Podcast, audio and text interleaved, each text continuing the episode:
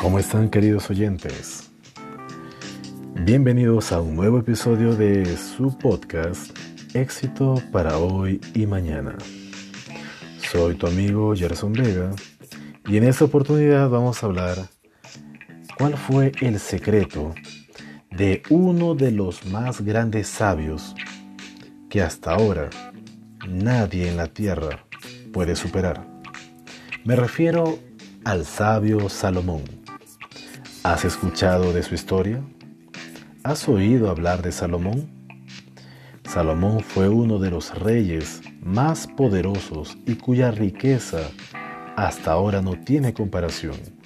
Y no solamente eso, también una de sus características era que él tenía mucha sabiduría, podía resolver diferentes problemas en poco tiempo.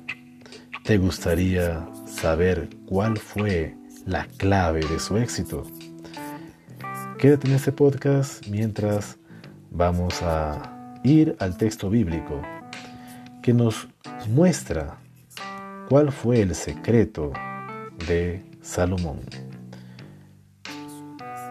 En la Biblia, en el libro de Segunda de Crónicas, capítulo 1, encontramos esta hazaña. Si tienes tu Biblia allí, puedes buscar o de repente allí en una ventana de internet o en tu celular puedes encontrar y corroborar que todo lo que estamos hablando aquí está registrado. Dice aquí el versículo 6. Estamos leyendo Segunda de Crónicas, capítulo 1, versículo 6. Y dice así. Subió pues Salomón allá delante de Jehová al altar de bronce que estaba en el tabernáculo de reunión y ofreció sobre él mil holocaustos, mil holocaustos.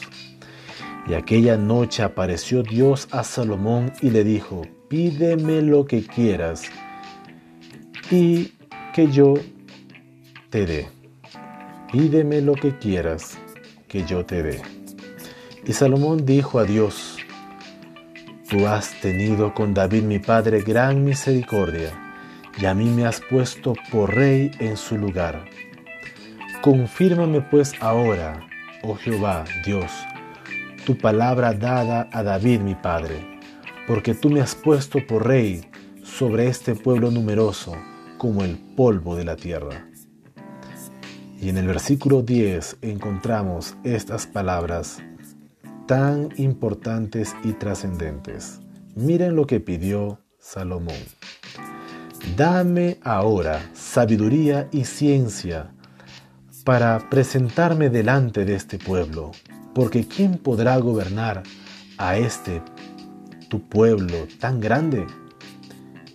Y dijo Dios a Salomón, por cuanto hubo esto en tu corazón, y no pediste riqueza, bienes o gloria, ni la vida de los que te quieren mal, ni pediste muchos días, sino que has pedido para ti sabiduría y ciencia para gobernar a mi pueblo sobre el cual te he puesto por rey. Sabiduría y ciencia te son dadas, y también te daré riqueza, bienes y gloria, como nunca tuvieron los reyes que han sido antes de ti, ni tendrán los que vengan después de ti. Y desde el lugar alto en el que estaba en Gabaón, delante del tabernáculo de reunión, volvió Salomón a Jerusalén y reinó sobre Israel. Vemos aquí que Salomón pidió sabiduría.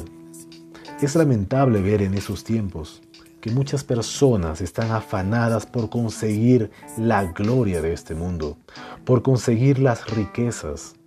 Ellos desean tener de repente muchos seguidores, comprando seguidores.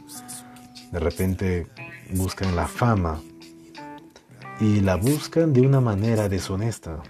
Buscan alguna posición y no les interesa aplastar a los demás.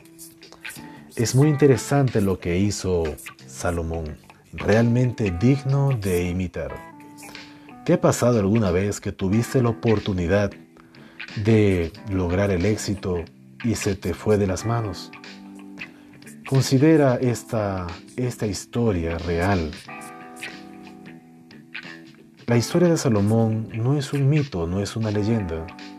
Podemos encontrar en diferentes culturas que se registró sobre este personaje bíblico, que hoy trasciende hasta nuestros tiempos. Es mi deseo y también es una lucha diaria, personal, porque todos luchamos contra el orgullo, contra la vanidad, contra la vanagloria. Mi deseo para ti es que puedas considerar solicitar a Dios sabiduría. La riqueza, el éxito, no está en que tú busques al mejor entrenador, al mejor coach, o que de repente estés en la mejor empresa como empleado y vayas ascendiendo. El éxito viene de Dios y Dios otorga a aquellos que lo buscan de todo corazón y piden la sabiduría. Si tienes alguna pregunta, si quisieras de repente conversar sobre esos temas a profundidad, te animo a que puedas buscarme y escribirme en las redes sociales, en Instagram, Gerson Vega 7, en YouTube, Gerson Vega, en Facebook, Pastor Gerson Vega. Estoy para servirte, para ayudarte. Si tienes algún pedido de oración, también. Y deseo de todo corazón que crezcas, sobre todo en la vida espiritual. Que Dios te bendiga. Un gran abrazo y nos vemos en el siguiente episodio.